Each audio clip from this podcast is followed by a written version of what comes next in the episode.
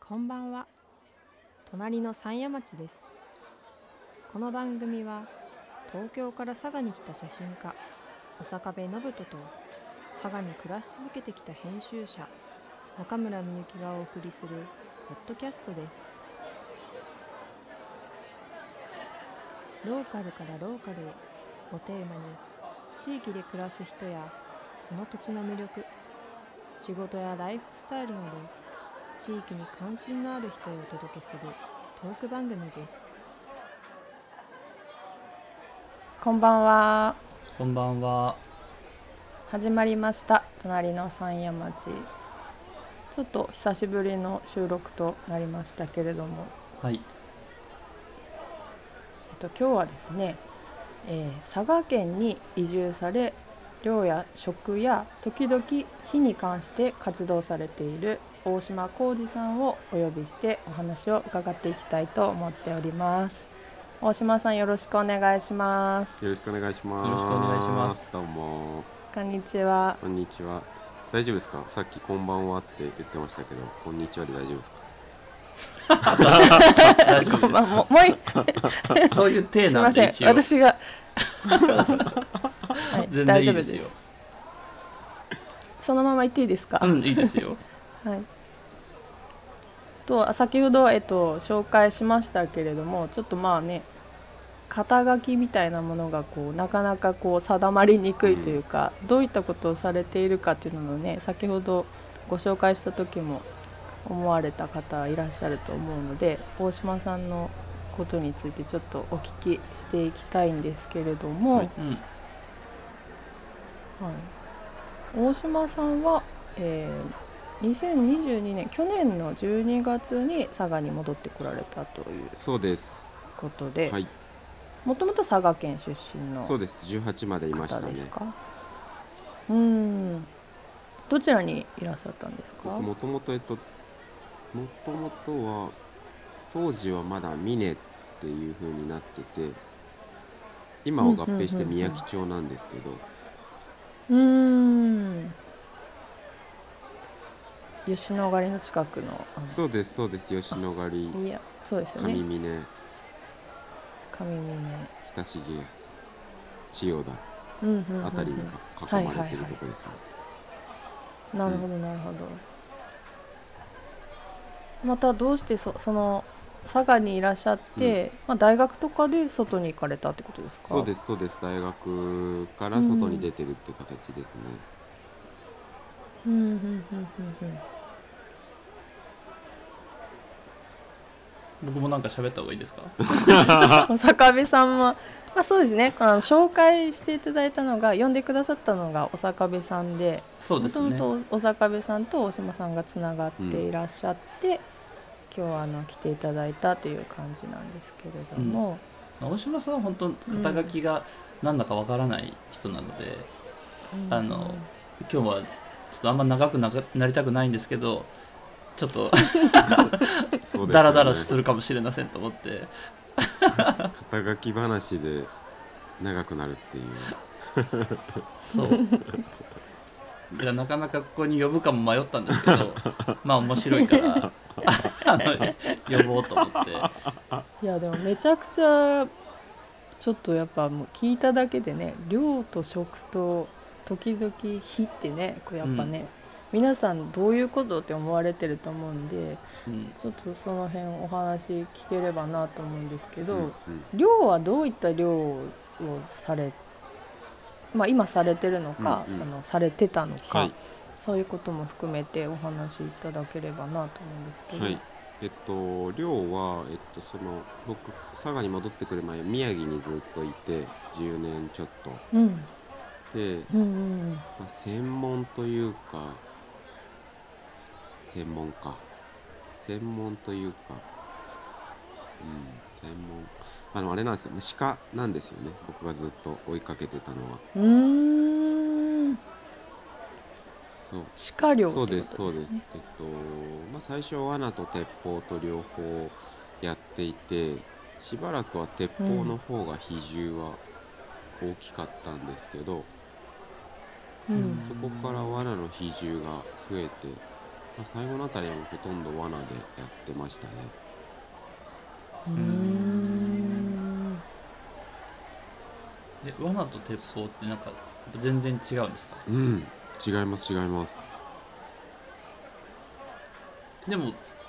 取るっていうことは一緒ですよねそうですね鹿の種類とかっていうか一緒です一緒です全然一緒で、たまあ、鉄砲の中にもこうなんて言うんでしょうねあの一人でこう山に忍んではいこう見つからないように待ち伏せしたりこう追いかけたり、まあ追いかけるというかそのいそうな場所を突き止めながら取るやつとあとはその犬だったり人でこう山山をこおうー山の中をこう追っかけて追い出してはこの複数人で取るやつと、そううんまあ大きく2つあるんですけど、うーそうんそうそうそうなんか両方やってましたねっていうのとこう多分い、の宮城県、宮城県は鹿がそのその取るほど多い地域なんえでっすか、と、一部石巻まあ僕石巻にいたんですけど、えっとうんうんほぼほぼまあ石巻石巻が宮城の中ではかなりのメインですかね、まあ今まあ全国的にそのいる場所いない場所あるんですけどそのうんもともとは実はもうほんとそこら中に鹿はいたはずで記録残ってるのはをいこう遡ると、なんかそれうんがあの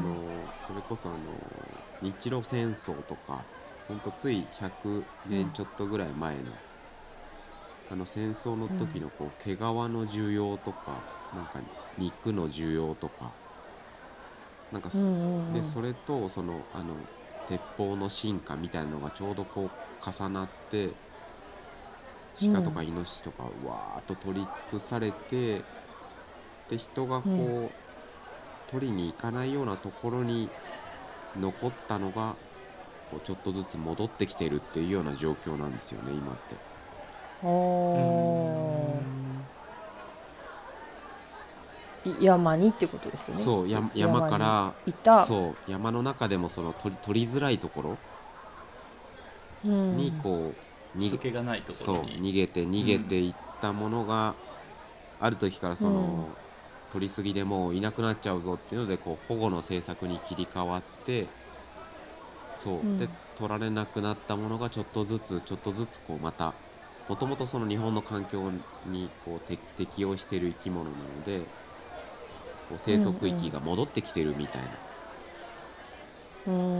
ん状況、日本って結構日本中に鹿が溢れてたんですかね昔はそうなんかそれこそえっと今記録に全然残ってないようなとこあの場所でも1週間に2万頭以上なんか有お害お有害駆除をしましたみたいな記録がこう江戸時代にあったりとかえーあとはその青森のちょっと名前忘れましたけどどっかの集落であの、うんあの鹿の食害で食べるものなくなっちゃって集落が滅ん滅びましたみたいな記録があったりとか。ほうほうほう、それくらいこう実は野生動物と人ってなんかこうほ本当にた戦ってるというか、うんうんそうそのうんせせめぎ合ってるっでていうのがこうんう実す際、ねそうそうそうだから人間もそううんいう、まあ今最近ねうんクマが街中に出たうりとかんうんいますよねイノシシが降りてきたりとか、うんうんまあ、鹿もそうですけど猿もそうですけど、うんうんうん結構それがちょっとまた人間が山に入らなくなったから、うん山から彼らが降りてきてる、うん、うん降りてきてんでしょうねで星野さんは鹿を宮城でそうですそうです専門というか、うん中心なんにか取ずっってたっていうこととですよ鹿ばねっかり追いかけてましたねうんそその漁に魅了されたこうきっかけみたいなうのっんて、そのな何だったんですか、えっ、と漁を始めたきっかけとあとそのなんかうん魅了されたことってちょっとこうなんか僕の場合2つあっておーその漁を始めたきっかけに関して言うと、まあ、これもなんかこう、いろんなところで聞かれていろんなところで同じようなことを言いすぎてなんかもううんちょっと自分でもなんか本当のことを言ってるのか嘘のことを言ってるのかちょっとよく分かんなくなってきてるんですけどテンプレートになっちゃったよね そうそうそうそういやなんかそうスーパー、まあ、東京当時東京のスーパーのなんかお肉コーナーで、あのその買い物客の人たちがなんかこう当たり前のようになんかお肉を買ってるっていうなんかその光景がうんすごく不思議だなと思って。うんうん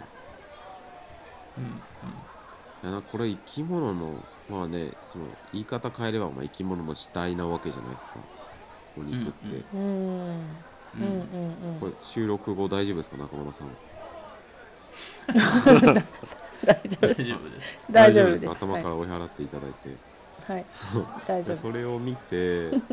やなんかそまあその、まあ、ちっちゃい頃からまあそのスーパーというか食べ物を買う場所は存在してて、まあ、そういうそのうんスーパーにおけるパッケージみたいなものってもうずっと認知の刷り込みみたいなもので、まあ、これを見れば食べ物だっていうふうにこう頭の中でこう勝手に翻訳されるみたいなのはすごいわかるもののにしても不思議だなみたいなことをなんか当時思ったと思思うんですよね、おそらくうんうんうんうんそれでそうなんか生き物生きてるところからこう食べるところまで追っかけてみたいなどういうことなのかなって考えて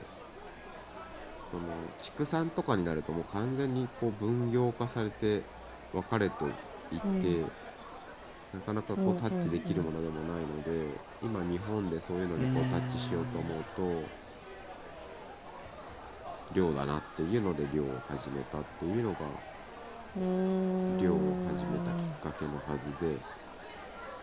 うんで魅了されるっていうことに関して言うと僕はおそらくもともとこう狩猟本能が結構あるタイプで、うんうんうあのんそれこそその佐賀でその峰で育ってる頃からあうの、ん魚あの鯉とかをめちゃくちゃ取ってたんですよね鯉取ったりなんか、うんまあ、ザリガニとかもそうだし、なんかあのツキンボって言ってあのなんかあのか海の中に潜ってこうつくんじゃなくってあのカジキツキみたいに上からこう鯉を見つけて刺すみたいな、うんうんうんうんうんうんそうなんかそんなことやはったりとか、まあ、うなぎをなんかこう釣りとかじゃなくて掛け針っつってなんか50本ぐらい針をなんかかけてうんなんかいっぱい取ったりとか、なんかそういはいいうこう、へまああとそのクワガタカブトムシとかもなんかあのプラのあの服入れるようなあれでなんか幼虫をなんかこう何百匹で買うみたいなーそれ家で買ってたわけ家でで家すでねもう大量に羽化させてみたいな。えそそれもうお母さんとかもなん何も言われなかった何も言われなかったですね、えー、すごいえでも魚取ったりするのはそうなまあんだ誰かの影響ですか父親ですお父ねさん完全にああうんそそううなん網だかけたりもしてましたしそう全然綺麗な川じゃないのに、うんうんうんうんそうそうそうそうなんかうちのばあちゃんが鯉の卵とかがう好んきだったり、あとその隣町の千代田っていう町うんが、うんなんかあの船を昆布で、うん船と昆布うんをあうのんに煮るやつ、うんうんうんはいはいそう郷土料理ありますねそうそうそうそう、うんああいうのが残ってる地域っちゃ地域でうんそうそうそう、はいあんまり綺麗じゃないけど川魚を食べるみたいなあの川魚料理屋もなんかうん峰ありにあありりまますし、そうそうそうそうあー確かにであるそうな父親がなんかその昔から好きでやってて僕もなんかそれにうんちっちゃい頃からついてって自然となんかやるようになっててなんか取る取るのがやっぱ快感みたいなうーんところがあって、まあ、でも生き物と近かったってことですよねそうですね生き生きてるものという昔からねううんんうんうんでもカブトムシとかクワガタはあんま食べないじゃないでうんうすんうか、んうんでも基本的に魚とかは食べてるんですかその取ったら基本的に取った後にいやんもう食べるのがた食べるとかまあ取るのが好きっていう感じだったと思いますねううんん当時はねう食べるためというよりは、うんまあ、フナとかウナギとかうん鯉鯉も食べるんですかそうですね食べてはいましたね取った後にまあ食がついてくるかついてこないかわかんないけど、うん基本的にそうですそうです取るとにかく取るみたい生なき物をううんん大島少年は取ってましたねなんかうんうん生きる生きる力っていうとなんかパクッとしちゃしすぎですけどなんかこうあれなんじ、あれなのかもですねそういうまあ食べ物を取れるって、まあ、命につ自分の命につながっていくじゃないですかいいいこと風に、うんいいこと風に言うと、うまうんんううんんあなんかうんそういうなんかこう不思議なアドレナリンが出るというかなんかそれこそその、まあ、寮にちょっと戻るとその一人で鹿とか山入って追っかけ回したりして見つけて、あその鉄砲と罠の違いみたいなところで言うとあの、うん鹿に対して「ごめんね」って思うのって圧倒的に罠の方が多くってあ打つよりもそう罠って割とその冷静にまあ一回こう仕掛けて見回りを経てこううん見つけて、よしかかってたぞっていううん形なんですけど、うんうんうん鉄砲の場合っーなるわけてですねはいその自分でこう、まあ、歩いたり待ち伏せしたりこう山の中でこう取ろう取ろうっていう意識で追いかけ回してなんかもう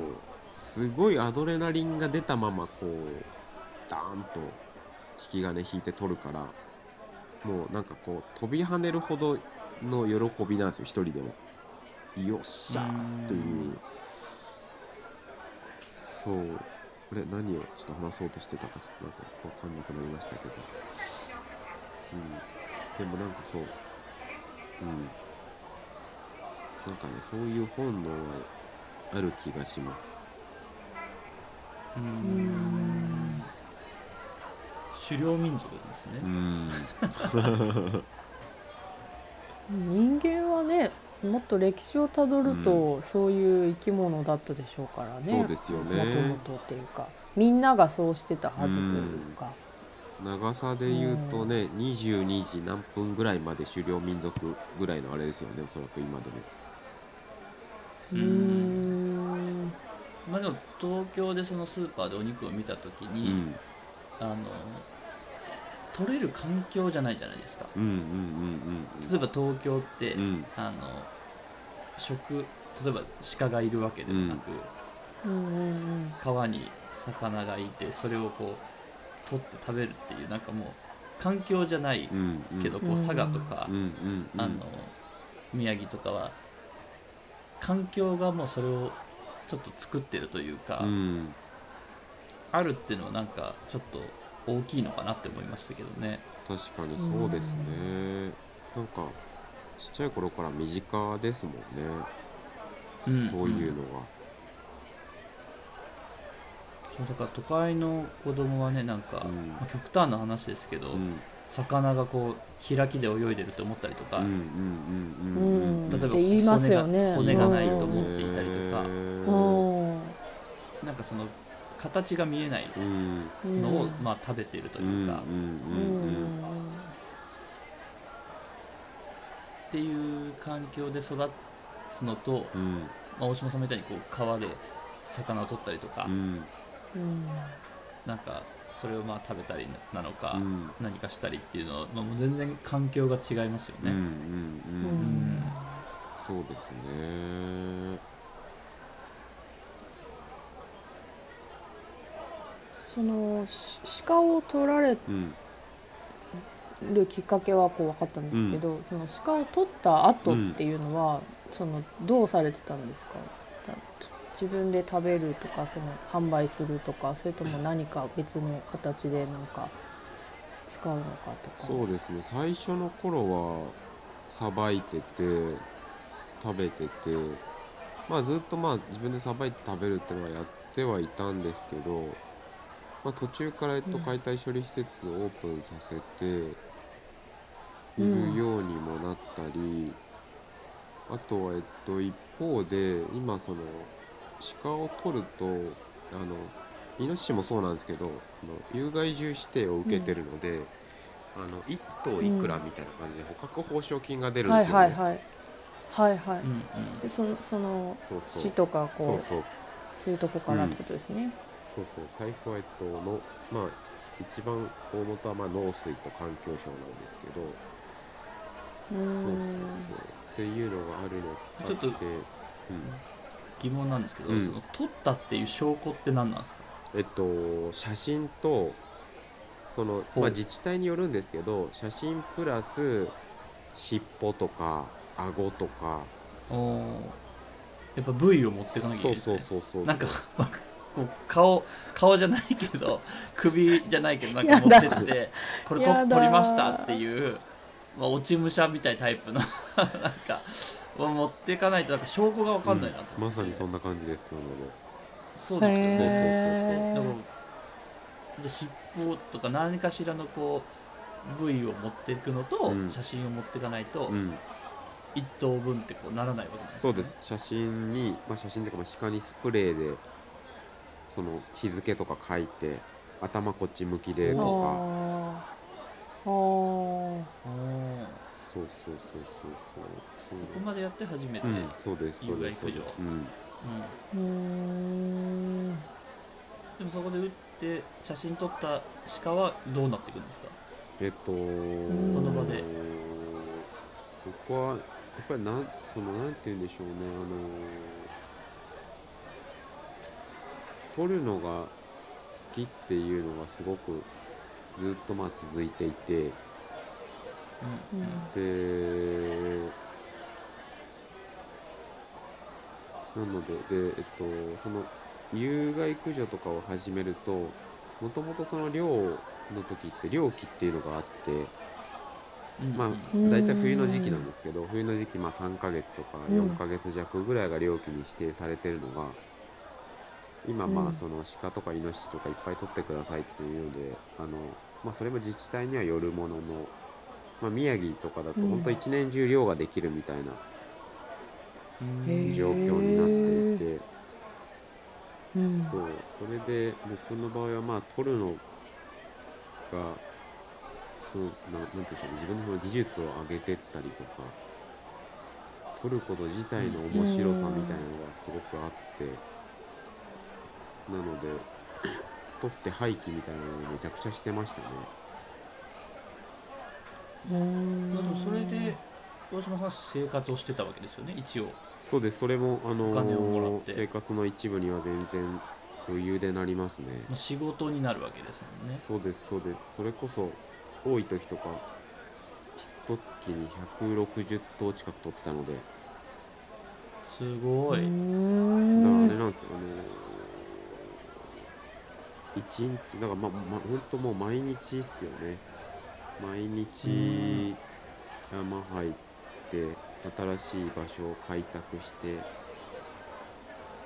でまた罠移動してみたいなのを繰り返しなんで1日ほんと6時間とか7時間とか山にいてうううんんんみたいな感じなになるので、まあ、だんだんもう作業になってくるというかうん軽トラにねその鹿軽トラの後ろに鹿がね5頭10頭と積み上がるみたいな感じなのでうーんそうそうそうそうだから何やってんだろうなこれというか、うーんうん、そもそもその有害駆除とかなんかそういうその生態系のバランスを整えるためのなんかこう個体数調整みたいなことに対して何なんだろうなーってもやもやしながらもでもそのなんか、うんあの量面白いよな自分の技術上がっていくと面白いよなっていうのとなんかその経済性みたいなことのためにこうやるみたいなでもう1日もうん6時間も7時間もそうやってやってるからそんなもうさばく時間なんてないしもうなんか確かにそうそうそう食べるっていうのもねそんなに鹿ばっか食べるわけでもないですしね、うんそう何なんだろうなこれってっていうのがずっと言うまあ、でも言う一方でこう駆除してくれてうん喜んでる人もいるわけじゃないですか、そうなんですよね。鹿の被害に遭ってる農家さんそとうそうかそう農家さんとかねうんうんそういう人たちからもねどんどん取ってくれとか、まあ、あと県とかね市とかからも当然こう喜ばれるしもっと頑張もっと頑張ってくれ、うんもっと頑張ってくれみたいな、あとなへんかこう捕獲の効率え化のための共同研究をそういう県の機関と一緒にやったりとか。うんへなんかねー、でもこうそれをやりながらもやっぱものすごい冷めてる自分も冷めてるというか自分自身に対してもこうなんかモヤモヤというかなんだこれみたうんいな、なんでやうんなんでやってんだっけこれみたいなうんうんうんそうそうっていうのがねこうずーっとあって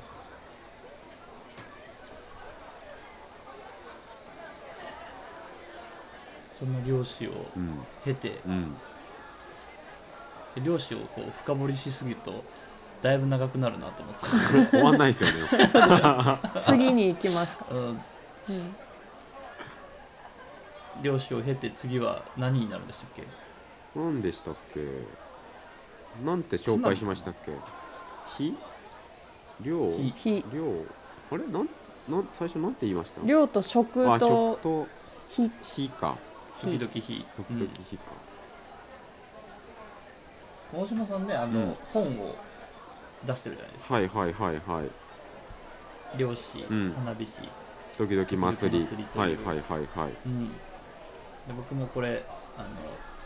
ちょっとどっかで買って読んだんですけどありがとうございます僕も持ってないですうもん、ん 多分アマゾンとかどっかで買えると思いますそもうんですねううんんちでまあ漁師の次こう花火師っていうのが出てきあてそそういえばあれなんですよあの あの最近印税がああのほうこ今年度分というかあの印税のそうあのもうあの最初のその紙の、でもだいぶ前ですそようね紙の本の印税はもう最初にガバッと入るのであので、うん電子書籍の印税が毎うん毎年入るんですけど、うんう、んそうなんと24冊も売れてたっていうへーびっくりしちゃって明細が来て、あーでもやっぱそれだけ量とかびっくねりしましたよは花火とかに興味を持たれた方いらっしゃるってことですね、意外でしたね花火も気になるんですけど、うんその花火師になられたこともあられるんですかそうですねなんかこう花火師って何ぞやみたいなのがこうなんか人に人によってっつってもまあ大きくは2つなんでしょうけど花火業界的な中でのその花火師と、うんうそんの一般の人たちから見る花火師みたいなこともな、まあ、あるあるとは思うんですけど花火はなんかやってましたね打ち上げだったりうんうんそうあとはでまあ花火もあれちっなんでしたっけさっき漁と一緒で、こううんきっかけとうん魅力はうん何なんですか、うんうんそうですそよねれはですねえっとねあのー花火に関してのきっかけはこれはあのー喋りすぎててもあのーこれ本当かなって思ってない話じゃなくてうんうんちゃんとこれはあのしっかりある話でうん宮城であのーその震災の後にお祭りを僕やったんですけどそううんうんその時に、えっと、そのお祭りの一番最後に打ち上げ花火を後にそのお世話になるあの花火屋さんにお願いして打ち上げてもらったら、その仲良くしてたその地域のおじいちゃんがこう涙流しながらなんか喜んでてその花火に自分のそのへー漁村だったんですけどちっちゃなそんななんか自分のちっちゃな漁村で死ぬまでにこう花火見れるなんて思ってなかったみたいな感じでちょっと泣いててまあそれはそのへ花ー花火だけの力ではないまあそのなんでしょうね震災でもうボロッボロになってというかいろいろ流されちゃってうんうんもううんどうしようみたいな感じうにんうんうんなってる状況の中での花火だったからこう余計に染みたんでしょうけどうんでもなんかそのうんねあの火薬使ってあのパブリックな空間である空にあんなこう大音量でうん打ちあなんかこうそれをこうネガティブじゃなくてポジティブな方でと捉えられるっていう存在自体でまず結構得意な存在だなって花火は思うんですけどあーうんうんまあ、ある意味爆破みたいな感そうじですそもんうねそうそうそう、そう空に対してね、うん、それをあまああー確かにそう言われてみればそうでああいいなと思ってしかもそのもともと新卒で広告の会社にいたのでこでしかもなんかこうプランうんプランナーだったので、なんかこう頭で考えてなんかうんそのなんか企画だったりなんかこうプロデュースだったりなんか全体をそうやってこうなんかこう裏側で糸引いてるみたいなのがなんかこう、なんか仕事やってる感みたいななんかなかなかこのなんて言うんでしょうねなんかこうピクサー感というかブレーン感というかうんうんなんかちょっとこういいもんだなみたいな感じに思ってた瞬間もあったんですけど、ううんんでもいざこうその会社を辞めてこう一人になると例えばですけどその漁村でなんかこうロープ一つ結ぶことができないとか、ううんんなんかこう水道がじゃあ流れなくなった時にその人そこの人たちはその竹を割ってそれよそれこそあの流しそうめんですよね川の水を流しそうめん方式でこう、うんうんそうめんを流さず水をこう川からそうやってこう竹を割ってこあーう煮炊きの場所まで持ってきてうんそこで洗い物したりとかその煮炊きに使ったりとか、うんなんかそういうことをこうやっうんやってるこう光景とかを見た時にあ何にも自分の力でできないなみたいなうんのこなんかなんかそういうことに対してこうすごい衝撃というかうんショッキングなうんどっちかまあ、ネガティブな方のショッキングさを受けて、あ何もできてなかったなというか、よくよく考えたらその身の回りのあらゆることをは誰かがやってくれてることをただただ自分がお金だったりとかなんかそのお金も払わずともフリーライドというか、まあ、たまたまその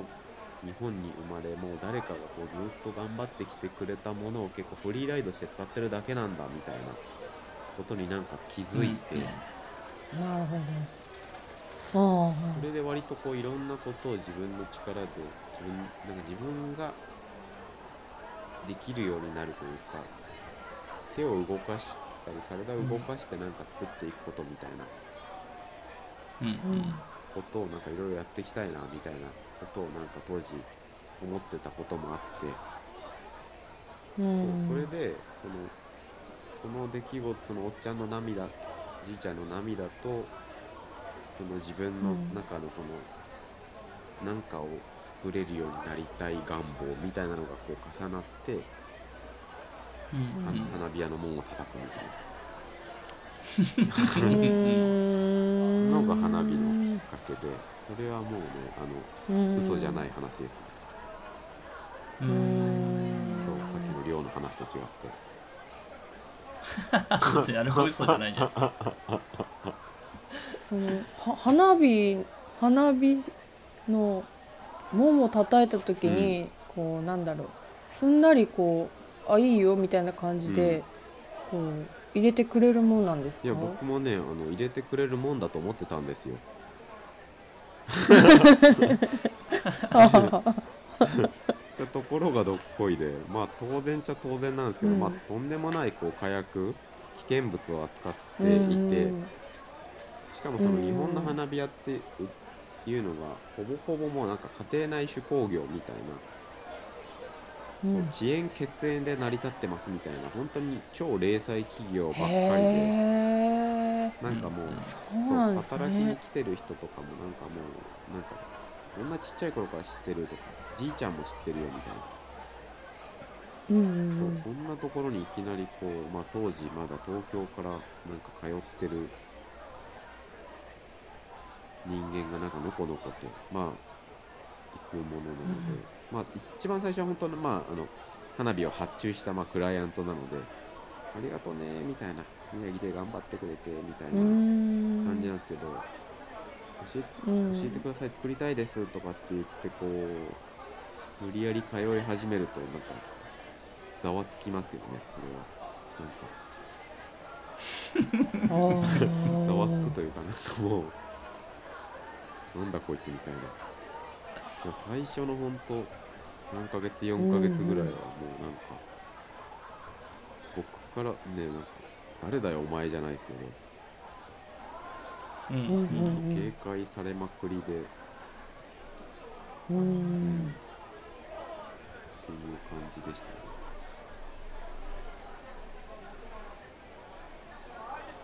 それはどこのあれでしたっけ花火屋さんでしたっえっとけみ最初は宮城の、えっと、大場でいうと栗原栗原市っていうところにある若松園家っていうところなんですけどうーうんんでそこで最初は花火をこう習う習うというかそうですね、まあ、通い修行みたいな感通いながらもう無理、まあ無理やり無理やり一日過ごすみたいな うんなんかやらせてくだまさあい雑用からそうそううそんうなんかやらせてくださいみた手いな伝いで今度いつき、まうん今度いつ来ますねって勝手に言ってまた来る来るみたいな。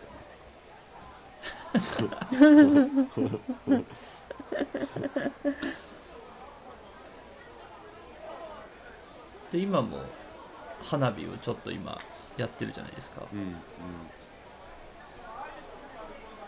ちょっとそれは九州のはいはいはいはい筒井さんですね筒井時政が花火製造所、うん、じ線香花火のねうん、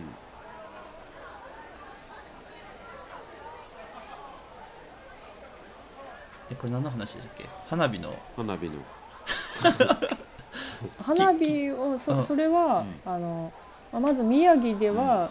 作れるようになったんですかその大島さんそそうですねか花火を一まあでも作るって言っても、うんえっと、実はものすごい分業制で、うそのん係がそれぞれいるので例えばその、うんバーンってこう開いた時にこう一粒一粒あのあると思うんですけど光るやつが、はいはいあれを星火薬というかそう星って言うんですけど、そうあれをこう育てて、あのなんて言うんでしょうねあのコンクリートを練る機械ってわかりますぐるぐるぐるぐるってのがあ回るなんかこううん、うんそうはいはいあれみたいな感じのもっとちっちゃいバージョンの中になんかこうその火薬と種みたいなやつを入れてなんかこう雪だるま方式でこううん大きくしていくんですよ、うーんで一粒一粒こう作っていくんですけどだったり、うんでそれを詰める係だったりでその詰めた後にあのでその大きく開くためにはその圧力の話なのでこうギュッとなんか例えばですけどこう、まあ、こういうのとかでもなんかパカッて割れるよりも中でこう出たい出たいっていう力が強まった時にバーンって開いた方が遠くまで行くと行くってなんかそう想像できます、そううあん圧力のその関係なんです、うんうんそのはいはそいはいその星を詰めた皮の周りにそのあのぐるぐるぐるぐる紙をクラフト紙をこう貼っていく作業があったりとかうんううんんそうでなので僕はそ,、まあ、その一部をこうやらせてもらってたっていううん玉を、まあ、僕はその玉を詰める部屋にいたりとかうん皮を張る部屋にいたりとかみたいなうーんそれってなんか免許みたいなのいるんですかえっと一応花火ってあのー花火の製造自体の許可は花火屋に降りるんですよね工工場自体の工場、うんうんそう組織というかそうそうそうでえっとなのでいわゆる花火師っていう免許はなくって、うんまあ、ただその知識としてその危険物だったり火薬の取り扱いとうんうかんうん製造保安みたいなやつはちゃんと身につけてた方がいいので、そういう資格は取るんですけど、うんそううんで僕まあそういう資格は取っていてであとは、えっと、その演歌協会っていうその花火屋さんが加盟してる協会があるんですけどその演歌協会がはうんうん発行するその花火の打ち上げの従事者手帳みたいなううんでそれを持ってると基本的にはまあその消防とか警察とかにまああなんて言うんでしょうねあのそのその花火の打ちちゃんそうととと打ち上げのやりり取りとかができたりとかこういう手手形を持ってる人だから上げていいというそうあの書書類を出したりしないといけないんですけどその打ち上げでその時にそう名前うがオんうフィシャルで書けたりと書けるというか、ーそうんああそうなんですね、それもう全国的にそうそういう日本全国決まそりうですねみたいなのがあるってこうとんですね、ですですですです、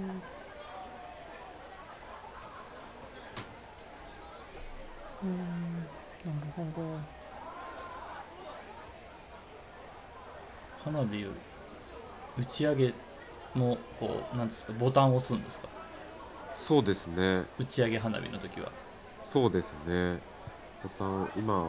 だいたいボタンがポピュラーにになってると思うんですけどよくなんかこう宮城時代話してたのは九州の人たちはまだボタンじゃなくて、うんあのキノコを花火の筒の中に振り入れてへう打ち上げるやり方をなんかやってるからあの人たちはもうなんかやばいねみたいなちょっとだいぶ結構盛んすぎるよみたいな話を宮城の時によく話してましへえたでもなんかそっちの方がえななんかうん花火師らしいというか、なんか例えばですけど普通もうあのそうですねイメージそねうあのそれこそあの今はあんまりないかもしれないですけどなんか運動会の朝とか祭りの朝とかにおーあのうん音だけ鳴るやつあるじゃないですか、はいはいはいはういんうんうんパンパンってそうそうあれとかだと筒に、あの花火、まあ、打ち上げの火薬入れてその玉入れて上からあの火の粉をこう落としてあげてるんあげてたんです僕も。へうーんそう、うんでそれをあの古い職人さんたちとかに聞くと同じようにその打ち上がんなかった時とかに電気信号で打ち上がんなかった時とかに、そういうので大筒の花火とか打ち上げてたみたいな、うんあれはとんでもねえぞみたいな話とかをこうしたりとかあとはそのもっと前のその電気信号の前の時代とかだとあの焼き金って言ってなんかあの鉄をものすごいキンキンに熱して、うんおーそれでこう火をつけるみたいな火薬にうーんへそうでその頃はもう本当に命がけに近いぐらい本当にもうあの打ち上げの筒の隣あたりにいながらこう畳とかで隔てられてこう隠れながらやってたみたいな話をなんか聞いててそうえ恐ろしいそうへえそう やらしてくださいよそれとかってなんか言いながらもいやもう消防が許可出さないからさみたいなうーん安全に安全になってきてんでしょうねそういう花火も僕今年のこう夏かな、うんあの佐賀市の大和の方うで、んあの手筒花火っていうはいはいはい持ちながらうんうんうんバーってはいはいはい火の粉が出るはいあれとかも相当熱いんですかあ小れ島さんやったことあるんでしたっあれやってましたあのー愛知のあれはなんかねあの花火屋じゃなくてあのー地域の伝統文化みたいな感じでこう許可がへあのあれのその従事者手帳もまたなんかこうユニークというかもうほんと静岡の一部と愛知の一部にしか降りてないやつのはずえでそう僕もそのうん地域のなんか祭りの組合みたいな組合というかその打ち上げのサークルというかそこにこう、け、通いながら混ぜてもらってそううん打ち上げてたんですけどあれはね熱いのは熱いんですよ本当にあの水最初ちょっと水,、うん水かぶったりしてうんうんわーってやるので、へうんうんえ命がけだそうそうそうそうそうあのあれ最後バーンってこうなるじゃないですうか、んものによってなのかわかんないんですけどなんか振動とかすごいんじゃないですか、ものすごい勢いでバーンって言ってみんななんかこうおっとっとっとみたいな感じで勢いをこう殺してる風にやるんですけどあれ全く勢い感じないんですよ大してあそうなんですかもうえー、ほぼ演技ですよあれはうえるうー、るさいだけでえー、ああじゃそあうなんだ音は結構やっぱすごいです、ね、音はすいごいんですけどでも全然あの音に合わせてあのおっとっとっとってしないといけないっていうまあでもそれも合わせせてエンターテインメントそうですそうみたいなですおっとっとエンターテインメントですあれはあちょっとそれ聞聞かない方が良かったですねそれはああそうなそうんでだすそうですそんな花火いろいろされてますけどねえなんか大島さんのこう今回こうまとめ方がよくわかんないんで、うんうんうん今漁師花火ときてまあそれもまだちょ食っとこがう残ってますね数パーセントな、まあ上辺というか初級編ですけどそうですよね、食まで行きますか後半食にします中村さんどうどうしますうん、あいや今どんぐらい喋ったんですかね今ですね今47 40分、 40分一回切っときますうん、そうです切っねときますじゃあ一回切って次、うんはい最最近っていうかまあ食の話と、うんうんうんまあ、今佐賀に戻ってきて、うん富士町らへんでこうちょっと面白い場所を作ったり、まあ、大島さんこれからやっていくことをうんちょっと後半に、次回にうん、お聞きできたらとはい思いますわかりましたはい、それでは今日は皆さんどうもありがとうございましたありがとうございました。ありがとうございました